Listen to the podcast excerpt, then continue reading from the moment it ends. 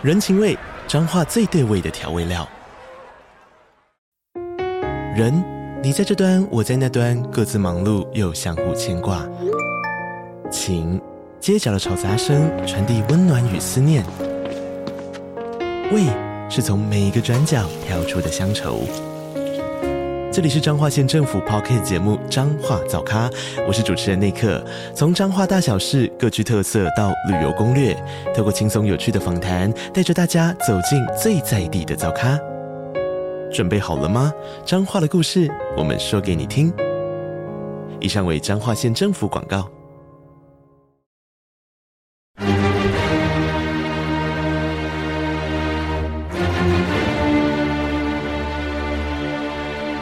赵少康时间，吃喝玩乐骂，和我一起快意人生。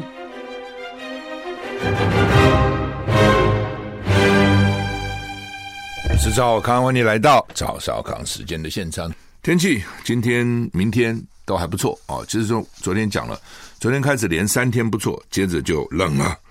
下个礼拜最低可能到六度啊。不也有人讲。过年之前只要冷了啊，否则这叫什么过年呢？哈，那今天全台湾各地都是晴到多云的天气啊。呃，晚上十四到十七度，白天太阳出来以后呢，二十二到二十五度哈，那是高温了啊。中南部二十五到二十八度，东半部二十四到二十五度哈。所以白天是温暖舒适，日夜温差大哈。那礼拜天、礼拜一温度开始慢慢下降，然后礼拜二到礼拜四清晨温度非常低，要很小心。心脏不好的人哈，心血管不好的人要特别小心。这段时间早上起来要非常注意啊，你不要一下就轰隆就把被子掀开就跳下床哈。那。稍微等一下，穿个衣服。其实如果有暖气的，现在很多的冷暖气都有哈，其实也可以开一下哈。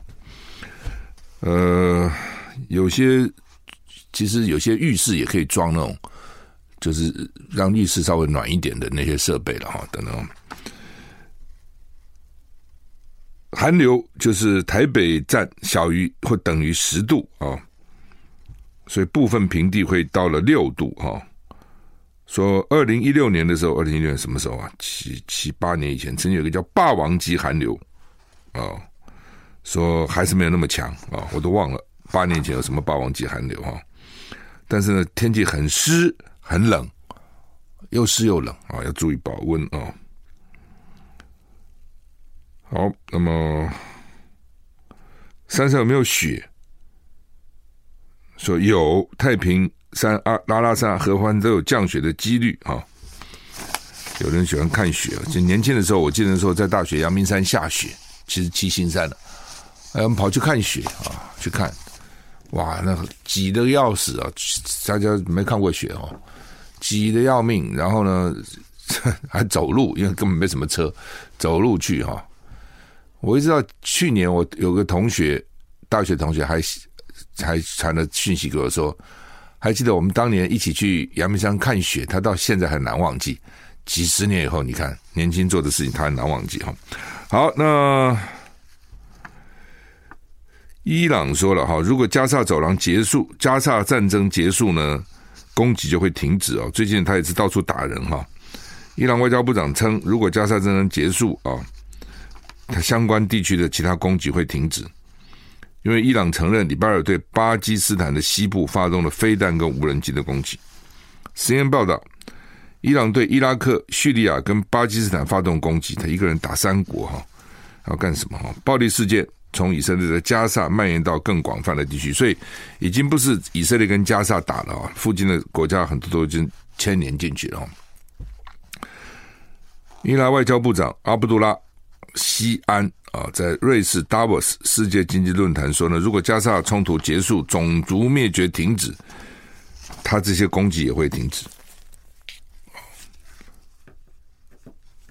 主要的原因呢是真主党领导人两度跟这个伊朗外交部长说，如果以色列停止攻击哈马斯，真主党就会停止攻击。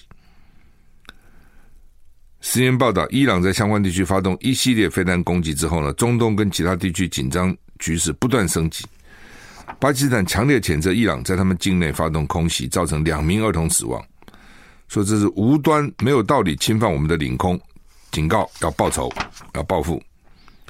以色列军事首长说，以色列跟黎巴嫩边境发生战争的可能性比过去高得多，以色列要跟黎黎巴嫩要打了。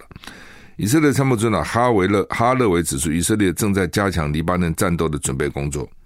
他说：“我不知道北方的战争何时会发生，但可以告诉你。”未来几个月发生战争的可能性比过去高得多哦，就是反正这些邻国都各有立场哦，你打我，我打你啊。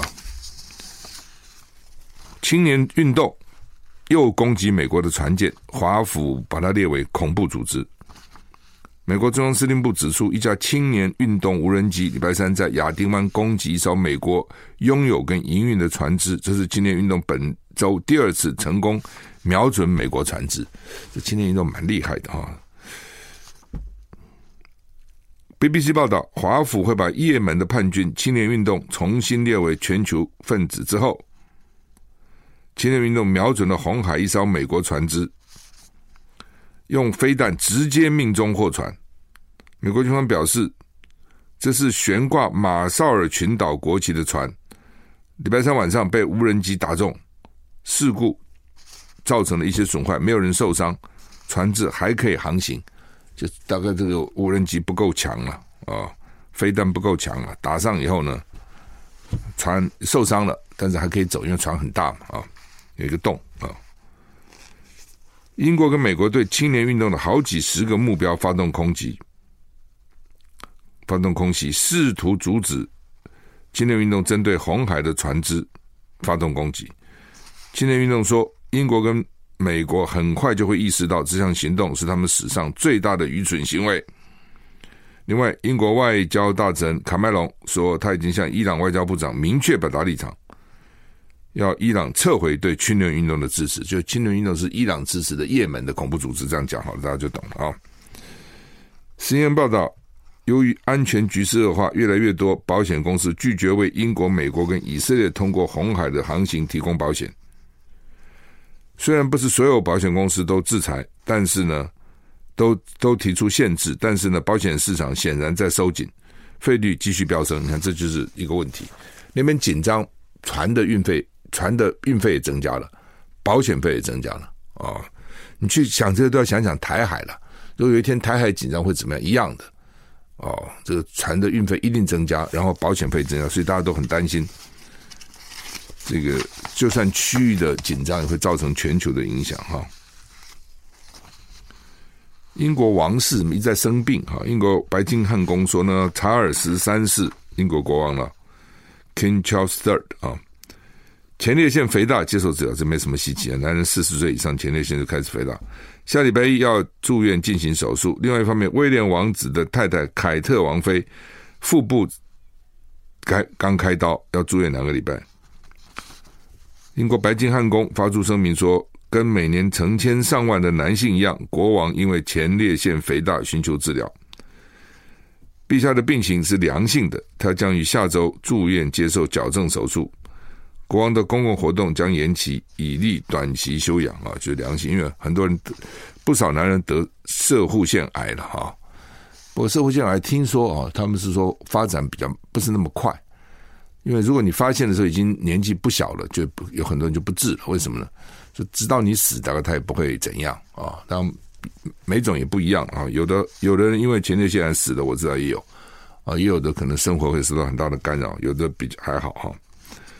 乔三世今年现在七十五岁，良性的前列腺肥大就是射护腺肥大，在五十岁以上男性间非常普遍，一般认为不会构成严重的健康威胁。或增加病患射护腺癌的风险。以前有一个泌尿科医生就讲说：“我总有一天等到你。”哦，就是他觉得男人迟早都要去看他的哈。另外一方面，Kensington 宫证实，威尔斯王妃凯特礼拜二成功动完腹部手术，住院要多达两个礼拜。通常手术完住院现在就叫你赶快走，赶快走，不需要你住太久。休养好几个月。王室说跟癌症无关，但是没有说细节。这到底怎么不告诉你啊？王室的秘密啊！AI 现在都谈这个 AI 啊，AI 到底怎样啊？韩国三星电子今天开出 AI 手机第一枪，哇！在加州圣何塞发表年度旗舰舰 Galaxy S 二十四系列。有多个人工智慧 AI 的功能，比如说外语通话即时翻译，以及搜索搜寻圈，试图挑战苹果的地位。为了跟苹果竞争，三星年度旗舰舰 Galaxy 二十 S 二十四系列推出 AI 功能，具有两种语言通话时双向即时翻译功能。三星表示，Galaxy 二十四。是首款推出这类功能的智慧手机。据悉，这个功能支援十三种语言，是透过三星自己的生成式 AI 训练。除此之外，这个系列手机也提供搜寻圈 （Circle to Search），英文叫 Circle 圈 to Search 去找寻。这个功能是干嘛呢？只要在荧幕上圈起图像，就可以在 Google 搜寻相关内容，就不用打文字的意思。该系列手机其他功能还包括 AI 翻译，以及将讯息改变成休闲、正式、商务或社群媒体情境等的语气，就是要用什么语气都有不一样啊，休闲的、打屁的、正式的、非常 official，哇，那个是很严肃的、商务的啊，或是 social media 都不一样啊。根据调研机构，二零二三年全球智慧型手机出货量。苹果超越三星啊，那三星现在也希望能够扳回一城吧？什么意思哦？就是 AI 快了，AI 的速度非常快，它大数据哈，就比我们现在会快很多，你很难想象。而且呢，它同时就给你翻了。比如说，我们现在比如说开国际记者会，它有同步翻译，你戴着耳机给不同的国家，它可以转到它需要的语言，你用中文讲。它可能翻成英文，哦，翻成日文，哦，翻成韩文，翻成其他文，哦，德文，哦，那现在就手机有这个功能了。比如说，你现在跟对方在讲话，那你讲中文，他讲英文，这个手机上他听到的可能就是中文了，他讲的是英文回答你。苹果说是又夺回了，所以夺回就是曾经得到又失去了哈。那最有价值品牌，苹果，它这个是英国一个公司叫 Brand Finance 啊，公布二零二四年最有价值品牌，苹果拿下第一，挤下了 Amazon、Microsoft 跟 Google，说它品牌价值疯狂大增加七十四趴，不他们怎么评，他们大概有一些指标了哈，所以它原来的价值是两千一百九十亿美元，现在叫五千一百七十美元。就是品牌的价值，AI，哎，现在都是 AI，处处 AI，人工智慧领域见到更为显著的涨势哈。NVIDIA 就是台湾那个黄人黄什么辉啊，黄黄董事长带领的 AI 产业品牌价值暴升一百六十三趴，全球增速最快的品牌。抖音海外版 TikTok 广受各国喜爱，进步三名来到第七名，脸书第八名。但是呢，进步了六名。特斯拉掉出前十名，排名到第十八。宾士降一名到第十七，Toyota 降两名到第二十一。所以汽车来讲呢，就是特斯拉比宾士少一名，宾士十七，特斯拉十八，丰田二十一。啊，好吧，第一名是苹果，第二名呢还是微软，第三名是 Google。第四名是亚马逊，第五名是三星，第六名是 Walmart 那个超市，第七名是 TikTok TikTok 抖音呢、第八名是脸书，第九名是德国电信，第十名是中国工商银行，啊、所以中国里面有两个，韩国有一个，其他德国有一个，其他都是美国啊、所以美国还是很厉害，你不要看啊。跨国公司啊，高科技公司啊，是蛮厉害。美国现在冰封，很冷啊。其实中国大陆前一阵子北京也是很冷啊、美国遭到北极风暴冰封、哦，那多严重呢？电动车低温充不了电，怎么这么惨？尤其五大湖区啊、哦，五大湖温到温度低到零下三四十度，第一个容易耗电，第二个还充不了电，充电站成了汽车坟场，车主只好打电话请吊车把车子拖走。什么意思？我是开电动车，我要充电，我就到电充电站去，就发觉充电站充不了电，我车子也没电了、那怎么办？拖走啊，这很麻烦的啊、每日美国连日极端低温，Chicago 芝加哥不少电动车车主面临充电难题。美国气象局说，随着北极气团向南跟东流过美国，一点五亿的美国人收到风寒警告或危险寒风警告。冷天意外不断发生，消防人员救灾疲于奔命。这冷天真的很麻烦哈。之前我有听说大陆了，大陆冬天很冷啊。我不讲前一阵北京连续十几天非常冷，开电动车就很麻烦。第一个，电冬天要暖气啊，但是。冷天的时候，电动车的电消耗还特别快，还真奇怪。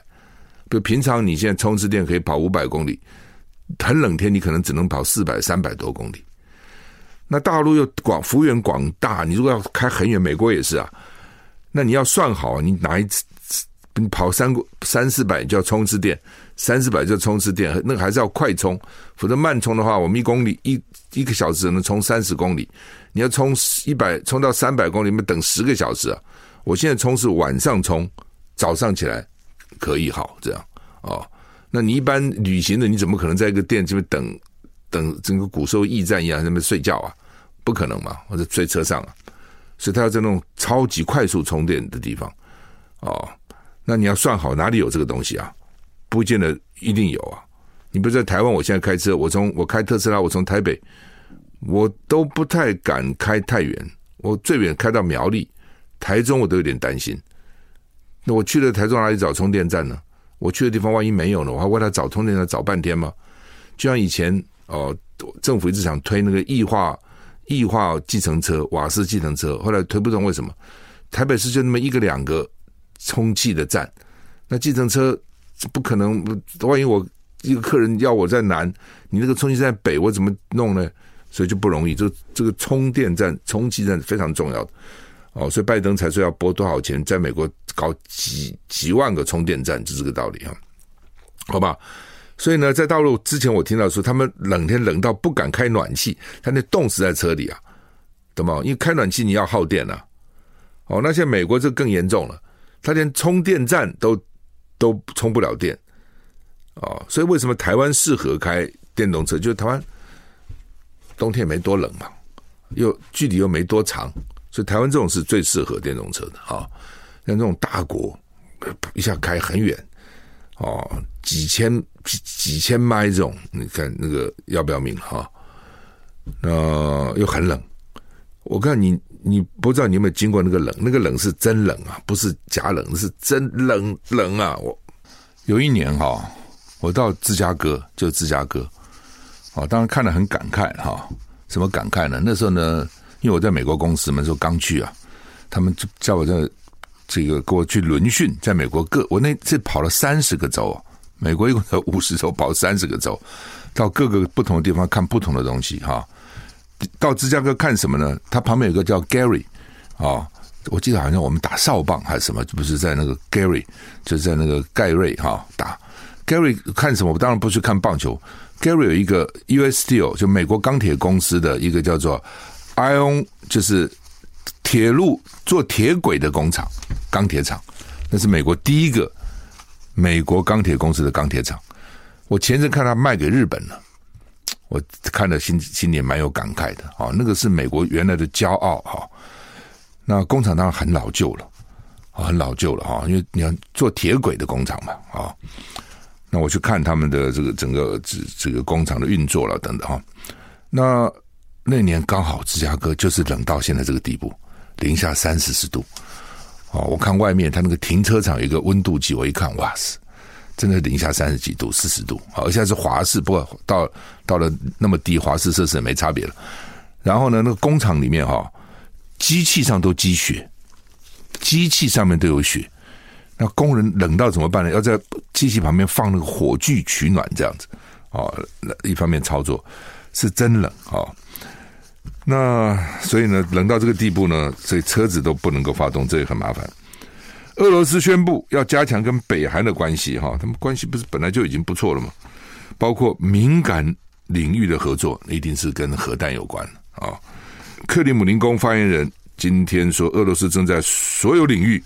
跟北韩加强发展关系，包括敏感领域。路透社报道，北韩外交部长昨天赞扬跟俄罗斯同志般的关系，然后在克里姆林宫跟俄国总统普丁进行罕见的会谈。北韩领导人金正恩去年曾经邀请普丁到北韩访问，所以是不是外交部长去安排？问到你们谈什么？塔斯科夫就是克里姆林宫等于总统府发言人了、双方讨论了朝鲜半岛的局势，主要焦点是发展双边关系。他告诉媒体，朝鲜民主人民，这是很很长。朝鲜民主主义人民共和国是我们非常重要的伙伴，我们致力于进一步发展双边在所有领域的关系，包括敏感领域。你这种看哈，凡是那种共产国家哦，他那个国民都要强调他是民主的，他是人民的哈，都这样哈。其实他根本不重视人民啊。这才是朝鲜北韩，叫做朝鲜民主主义人民共和国。自从二零二零年俄罗斯派兵入侵乌克兰以来，普丁加深了跟北韩的关系。美国跟盟邦谴责北韩向俄国运送大量的飞弹协助作战。另一方面，俄罗斯外交部今天指出，预计普丁跟伊朗总统莱西很快会签署两国之间的新条约。正处于商议的最后阶段，所以你现在看美国因为围堵他们嘛，所以将来俄罗斯、中国、北韩、伊朗、古巴好像还没有再加入，看起来他们的关系会比较紧密哈。泰国中部一个烟火工厂发生爆炸，二十三人死亡，合法经营的工厂有许可证，还不知道为什么爆炸，像这种这种工厂都要很小心哈。说最近呢，我刚讲天冷了啊，心脏啊有毛病的人多哈。说这个新冠疫情中重症跟死亡病例升了，主要原因就是说呢，打疫苗的太少。现在他们都要鼓励我们去打那个 XBB 新冠疫苗，涵盖率只有四趴，就是不分年龄涵盖率啦。就是说可能有的年龄多一点，也许年纪大的六趴，年轻的两趴，平均起来四趴，就一百个人只有四个人去打，这很低啊。为什么打的这么低？一卫福部一再警告，一再警告啊！哦，最近得得确诊的确也多啊！哦，的确是哈，而且他们一确诊，我看都很多天了，搞一个礼拜啊，什么才两条线变一条线哈？那为什么不打？哈，好像应该去打哈。说过年之前会非常多人，他们认为呢，啊，说会这样会传染，会最近两个东西嘛，一个流感最近也蛮多的，一个就是这个。新冠哈，因为之前一直有不一一直有不同的传言了哈，说什么有的打了疫苗，有些打疫苗不舒服嘛，有没有？打了疫苗以后不舒服哈，那所以大家就觉得说我还不一定得啊，我干嘛打？为了打个疫苗不舒服呢？哦，现在反正好像死人不多啊，所以就比较轻忽，我觉得这是一种啊。另外就是反正就是物极必反嘛，之前因为太怕了，每个人戴口罩，然后每个人都打疫苗，现在变成大家都不戴，现在很少人戴口罩了。哦，也不打疫苗了哈。就说如果如果你身体不是那么好哈，还是打吧。哦，我都想去打哈。我之前因为选举哈太忙了，我就有点想去打。好，那么赖清德昨天说他退出新潮流了哈。段宜康讲的啊，段宜康是他们的什么秘书长、干事长，再一长就是假的。因为你就当了总统了，你退不退有什么了不起的？你你退你还是嘛，知知道吗？你那个退一个是，我也觉得退只是一个形式退了，你还是你是总统了，你已经统管了，对不对？而且事实上做总统也不宜做一个派系的领袖了，你是所有的普天之下莫非王土，率土之滨莫非王臣。哦，这当然讲起来有点封建了，其实就这个意思嘛。你自己要这样自诩啊！就我今天当了总统，我就不是民进党的总统了，更何况我怎么是新潮流的总统了？我是中华民国总统啊！我要所有的思考虑考都要想到这两千三百五十万人的前途，他们的幸福，我不能只想民进党，本来就是如此啊。那问题是，民进党一向不是如此啊，但是实在是应该如此才对啊！啊、哦，特别柯文哲在选前一直强调新潮流不倒，台湾不会好啊。所以呢，那现在是怎样？那现在柯文哲昨天又讲了，说民进党不等于新潮流，新潮流不等于民进党。换句话说，我可以跟民进党合作。那现在赖清德也退出新潮流了，那你可以跟赖清德合作吗？那他是不是不是新潮流了？他是民进党了啊？外外资最近一直卖超了哈，昨天台币就重贬一点九七角，我看今天好一点哦，因为昨天股票也跌啊，台币也跌啊。哎，外资现在只是怕了，当然还有很多其他原因啦。红海的这个运费上涨啦，哦，等等等等了哈。美国的就利息降降低，可能速度不会那么快了，等等哈。不过两岸之间让外资很紧张哦，倒也是事实哈。那将来怎么办？不过他们说大陆这次表现还算克制啊。所以讲是克制呢，他只是没有跟你这么咆哮而已啊。他实际上已经跟你诺鲁跟你断交了，哦，诺鲁跟你断交了。另外呢。中国时报头版登的这个台湾 U 二十男排主办权被取消了哦，本来我们七月二十号哦，亚洲排球要一个 U 二十亚洲男排锦标赛哦，本来是台湾举办的，现在改由印尼举办了，所以主要是中国大陆排球协会抗议啊，它这是全面性的嘛啊，就是说他并没有说现在我立刻派兵打你，但是呢全面性会施压，当然。调子他还说我要和平统一，要和平统一啊！他一定这样讲，他就要打你之前，他也讲我要和平了。你想这道理嘛？啊，那高端啊，高端他公布了合约，当然很好奇，为什么选前不公布，选后公布？哦，这是一个奇怪的地方嘛。那当然说，按照薛瑞元的讲法说，哎呀，看黄道吉日嘛，哦，真无聊呢。就立立委问你事情，哦，基本上你就好好答复。哦，这为什么为什么啊？U A 通过就立刻签保密协定？你就答复为什么？不要这么这个这么耍嘴皮子啊！政务官不需要这样子，你就怎么答你就怎么问你就怎么答嘛啊！蒋万安是说，你现在打开了一个盒子，又打开了一个潘多拉盒子，里面就还有一个潘多拉盒子，就里面还有很多问题了啊！那另外呢，柯文哲质疑是说，股票为什么涨那么多？哦，这也是我一直在质疑的。股票原来二十八块吧，三十块涨到四百多块一股，市值原来三十亿的涨到八百多亿，哇！这中间分析是说有人炒股，谁到现在没抓到啊？就抓了一个台大医生，那么赚两万块，我印象里，那不太笑死人了吗？对不对？六十几个案子，人家去告的，通通签结不起诉。哦，这中间怎么可能嘛？你想这道理，中间一定有很多问题啊、哦，所以呢，你公布公布只公布个表面嘛，里面很多猫腻都没公布啊、另外一个事情呢，也是哈、哦，这个我们在征人的时候哈、哦，要很小心哦，因为他现在有什么这个平等法、那个平等法等等一堆的哈。其实，比如像我以前很呃，我在美国公司做的时候啊。那我们台湾公司要找人，哦，我登那个广告，因为当时美国公司要求我们所有的这种，只要只要是对外的都要给他们看一下。哎，他说你这个违法，我说台湾不违法，美国就违法啊。比如说，如果你说我这个工作要成征四十岁以下不行，年龄歧视，那为什么四十岁以上不行？啊，限女性也不行，为什么限女性？男性为什么不能做？对有些秘书可能觉得秘书一定是女性工作，谁讲秘书一定是女性？我们说限男性也不行，为什么呢？为什么限男性？女性为什么不行？哦，那今天这个新闻呢，我觉得蛮有意思，就是有一个云林工程行老板娘，当然我觉得这个也是轻视的。老板娘怎样？老板娘就一定错吗？说带她丈夫在脸书社群，还不是在在脸书哦，还不是在那个什么。大家总想的不是什么什么几大报啦，什么不是啊？脸书写了一个征什么呢？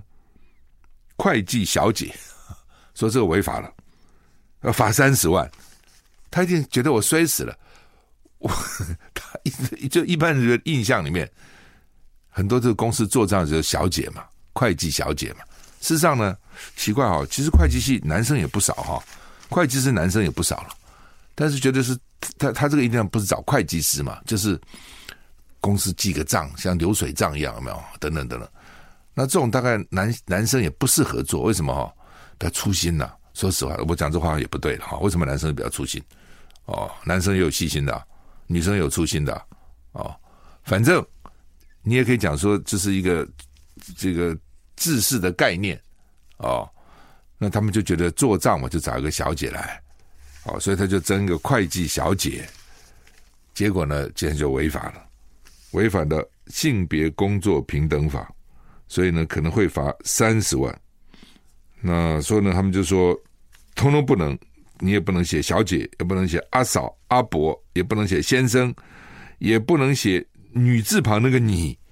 你想来工作吗？不行。如果你是用那个你，那个你就已经限定了性别了，是女生的女你哈。而且呢，罚款三十万是起跳哦，是最最低的哦，哦，所以要很小心哈。就是说，台湾以前我们比较不重视这些事了哦。那美国他们很早就注意这个。那时候我一到学校，我就看学校的布告栏都贴，美国劳工部啊都有一些公告嘛。哦，不能有年龄歧视，你不能歧视四十岁以上的人。我那时想说，四十岁以上就被歧视了哈。的确，很多时候就四十岁以上就被歧视了。很多工作你上了四十岁就不会找你了，你去应征，但是讲是这样讲了，你不能登说限四十岁以下，但你四十岁以上去应征，搞不好就是不用你啊。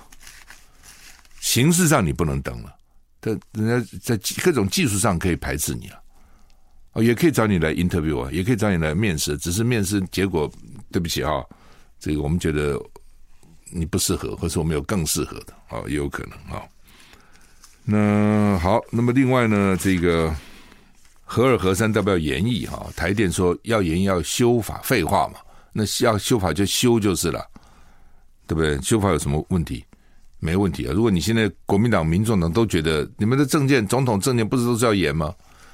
我觉得你总统政见哈，总统的政见还是应该做的，不能说选完就算了。就是说，民进党这个能源政策呢，totally 完全是错误的啊。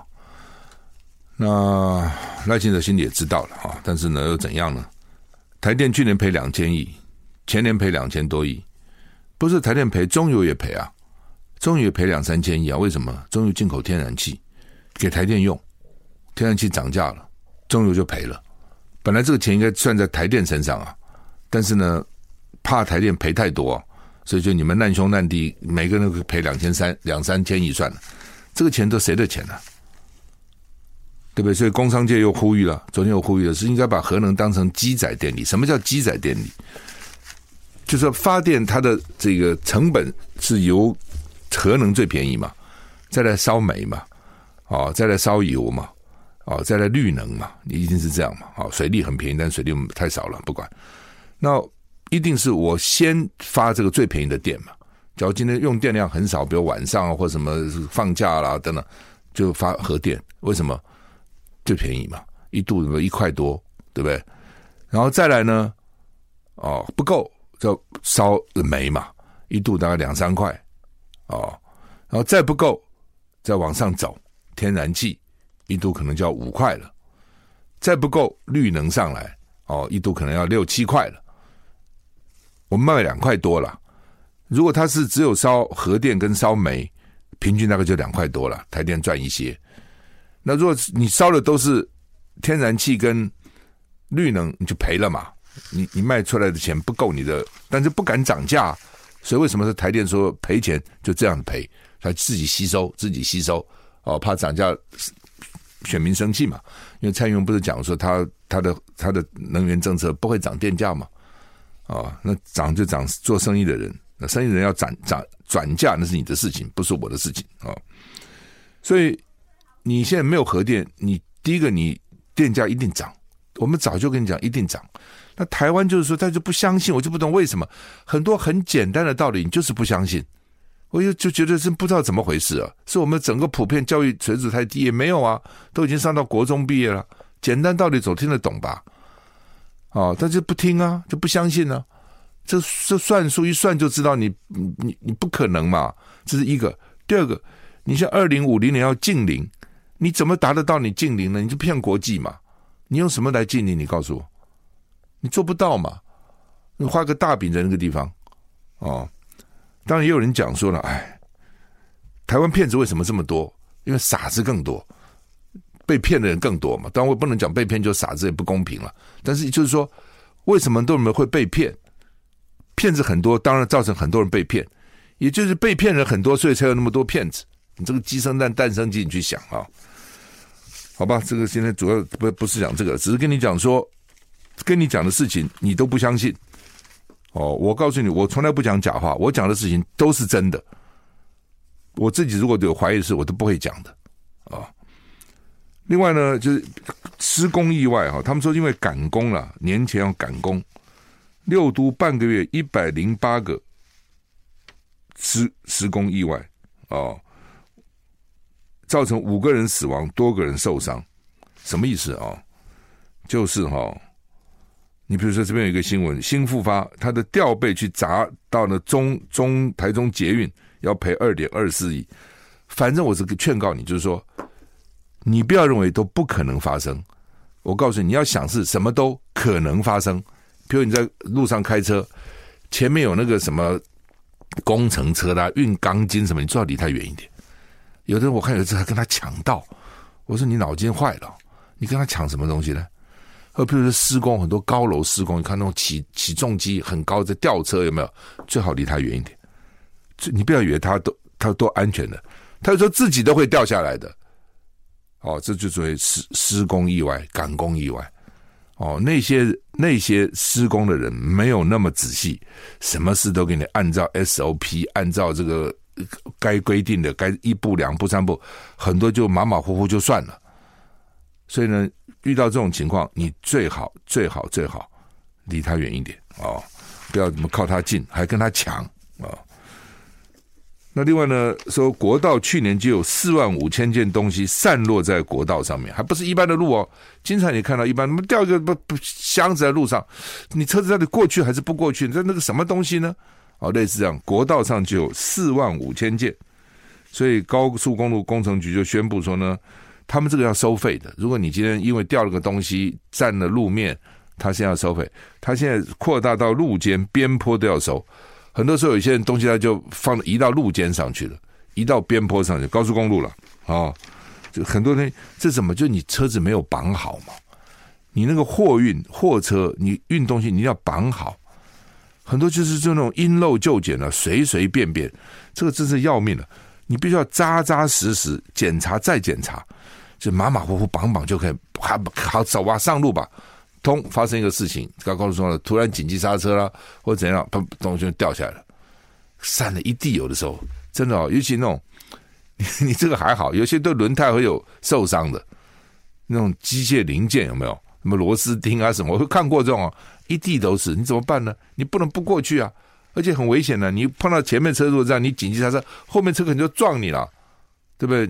你去看高速公路，几个车保持安全距离，几乎都没有保持安全距离。你说想跟前面车保持安全距离，另外车给你插进来了，哦，安全距离基本上是十公里一个车身了。你有保持的车身吗？就你跟前面车，你如果开的是一百公里，你跟前面有保持十个车身的距离吗？怎么可能三个车身了不起了嘛？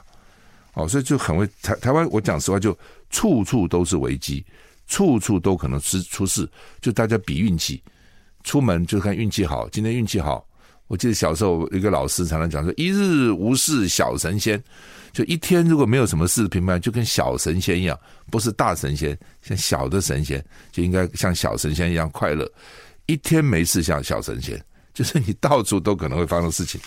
你看四万五千件在高速公路上面，你碰到怎么办呢？一定一定有人因此发生车祸，一定有因此紧急刹车，然后后面车子撞上来了，一定会有这种情况啊。”李四川说：“台北灯节办得很有年味哈。”他说：“啊，他这个观察不错。香港过年的时候呢，跨年民众从弥敦道到维多利亚港一路都很热闹。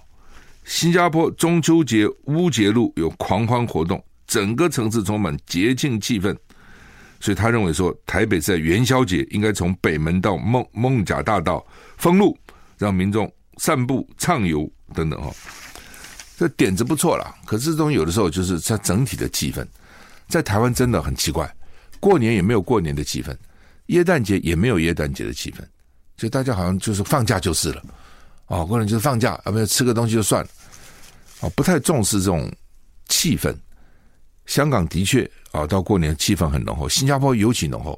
我觉得这个李氏而求诸也，有一年过年就农历春年春节，我刚好在新加坡。觉得说，哎呀，他那个年味比在台湾浓浓厚的多。华侨华人觉得把过年当成非常重要的节日，餐也是吃东西，餐厅路上都是热热闹闹的，很有这种气氛。美国你看哦，欧洲过耶诞节多有气氛的，每家前面椰都有椰蛋树，整个灯亮起来，整个就那种气氛就出来了。好，你总是做人嘛。总是生活有点乐趣嘛，有点变化嘛，哈，好吧，我们今天时间到了，祝你有个愉快的日子，今天拜拜。